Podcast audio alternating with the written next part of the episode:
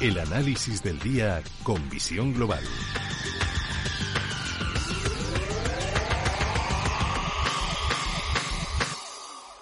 Y saludamos a Miguel Ángel Temprano, gestor independiente. Miguel Ángel, muy buenas noches.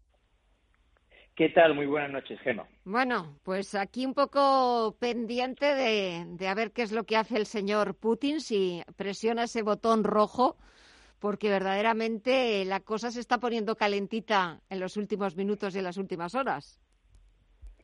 Eh, yo, más que expectante, estoy asustado. También. Eh, ya, en, ya en el mes de noviembre, como recordarás, eh, en cuanto se filtró el primer, bueno, se filtró, dieron a conocer el primer informe de inteligencia de la Casa Blanca, que yo comentaba que a mí me preocupaba muchísimo. Ahí nosotros tomábamos posiciones totalmente defensivas, o sea, nos pusimos cortos en muchas posiciones eh, porque me preocupaba.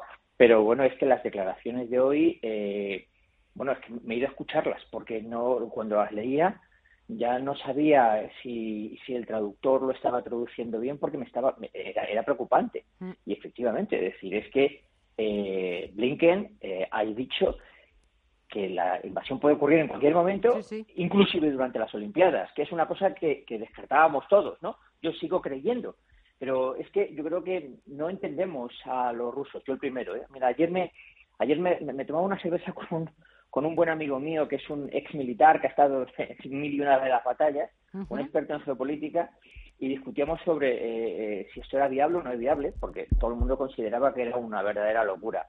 Y yo le decía, digo, mira, fíjate qué cosa muy curiosa me ha pasado. Estaba viendo una película, una película además relativamente antigua, americana, sobre espías rusos, Sí. y le dice una vez el, el jefe de la inteligencia en, en, en Washington, le dice a uno tal, le dice a uno, a uno del FBI, le dice, eh, no le diga tanto eh, te quiero a una mujer rusa porque eso a las rusas no le gusta.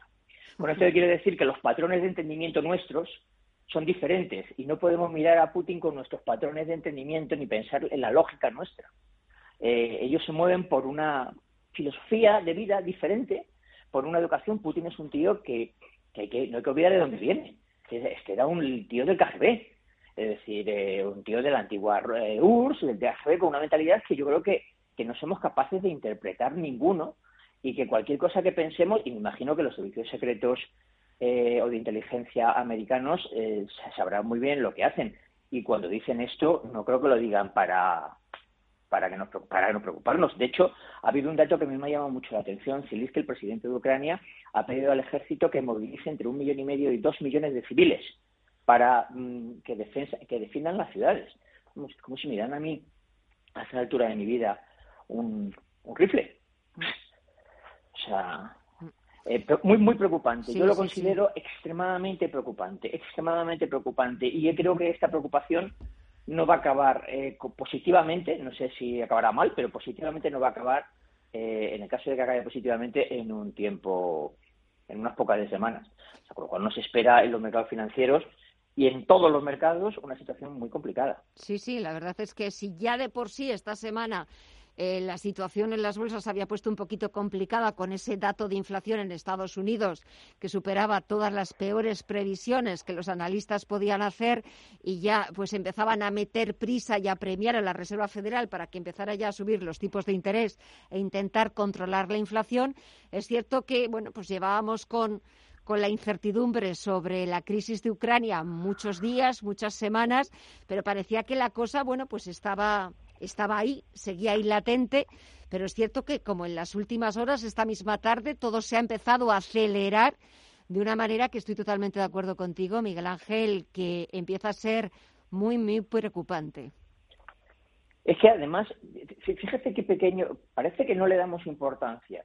Eh, una invasión de Ucrania por lo parte de los rusos, independientemente del- de, la parte bélica que ya tiene su enjundia, lo que va a ocasionar es que inmediatamente los aliados tomen medidas financieras contra los rusos. ¿Y qué medida financiera van a tomar? La más efectiva del mundo, con cortar el acceso a Wall Street a cualquier compañía que eh, trafique cualquier tipo de cosas, directa o indirectamente con los rusos, que es lo peor que le pueden hacer a los rusos. Para empezar, tendrá un problema de financiación de su pública, de la Gazprom. Vale, ¿qué va a- ¿cuál va a ser la contestación inmediata de los rusos? Cerrar el grifo del gas. Con lo cual, se preveía que íbamos a tener unas reservas de gas en marzo del 15%, eso significaría que en marzo no tenemos gas. Y dicen, no, no pasa nada porque se lo vamos a llevar licuado desde Qatar y desde Estados Unidos. ¿A tres veces su precio? Porque es lo que vale exactamente el gas licuado. Y luego, ¿de dónde vamos a sacar tanto gas? Tanto gas? Porque igual que estoy diciéndote esto, estoy convencido que los chinos se pondrán de parte de los rusos y lo que y cómo nos pueden hacer daño sin pegarse con nosotros, o sea, confiscando, pagando más por los barcos para que no haya barcos, porque bueno, pues oye, pues compra el chino y el chino que le llegue el gas a, de tal manera. Eh, bueno, mm, y los europeos nos quedamos a palo seco. Bueno, eh, entonces veremos las acciones estas que dicen ahora que no les pasa nada a las europeas mm. caer en picado, caer en picado, pero en picado con, además con razón. O sea, eh, y luego, y ya hemos visto el problema que tarda cuando tienes un problema de este tipo en recomponerte. Porque ¿qué vamos a hacer? Eh, ¿Las fábricas van a cerrar, van a despedir a la gente o volvemos a la situación del COVID todos a casa y el Estado emitir deuda otra vez en un momento donde lo que necesitamos precisamente es medidas monetarias restrictivas para intentar bajar la, inflación. Mm. Bueno, no sé.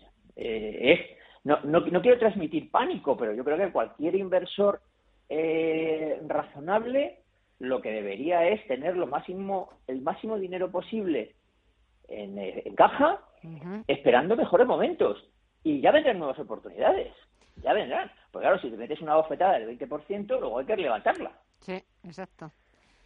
Exacto. Y la cosa ahora de momento. no son tan sencillas. No, no, no es tan sencillo. Y aparte que ahora la situación no está tan, tan clara. No es que tengamos que tener una bola de cristal para adivinar qué puede pasar en el futuro. Ojalá pudiéramos hacerlo, pero de momento no.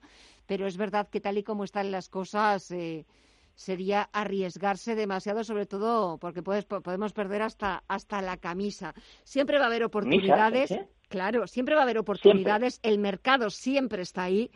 Y bueno, pues que ahora quizás no es el momento, hay mucha volatilidad, esto puede cambiar, pero nada, en segundos, en cuestión de segundos, en cuestión de minutos.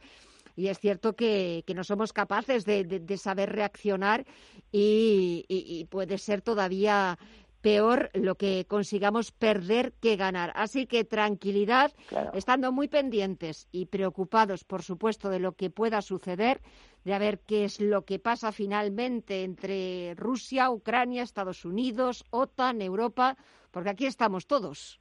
Aquí no se salva nadie. Totalmente. Aquí, no se salva nadie, nadie. Aquí nadie. Exacto. Aquí no se salva nadie. Lo vamos a sufrir en todas. Sí, sí. Sí, sí, exactamente. va a ser una. O sea, si al final Putin invade Ucrania, mm. no digo que vaya a ser un cataclismo, porque la gente confunde cataclismo con, con eh, guerra nuclear. Y estoy convencido que nada de eso va a ocurrir. Pero económicamente va a ser esto. Y luego hay que poner a todos en vereda. Es decir, luego a ver quién es el primero que se echa para atrás. Sí, sí. No, no, y por el camino estamos los pobres. Hombre, claro, los ciudadanos de a pie, que al final somos los paganinis de todo de todas las decisiones que toman por nosotros sin preguntarnos, pero al final, pues eh, a aceptar, no queda otra. Miguel Ángel Temprano, gestor independiente, gracias como siempre por el análisis. Te deseo que pases un buen fin de semana, que nos dejen pasar un buen fin de semana y a partir del lunes, pues ya veremos lo que sucede.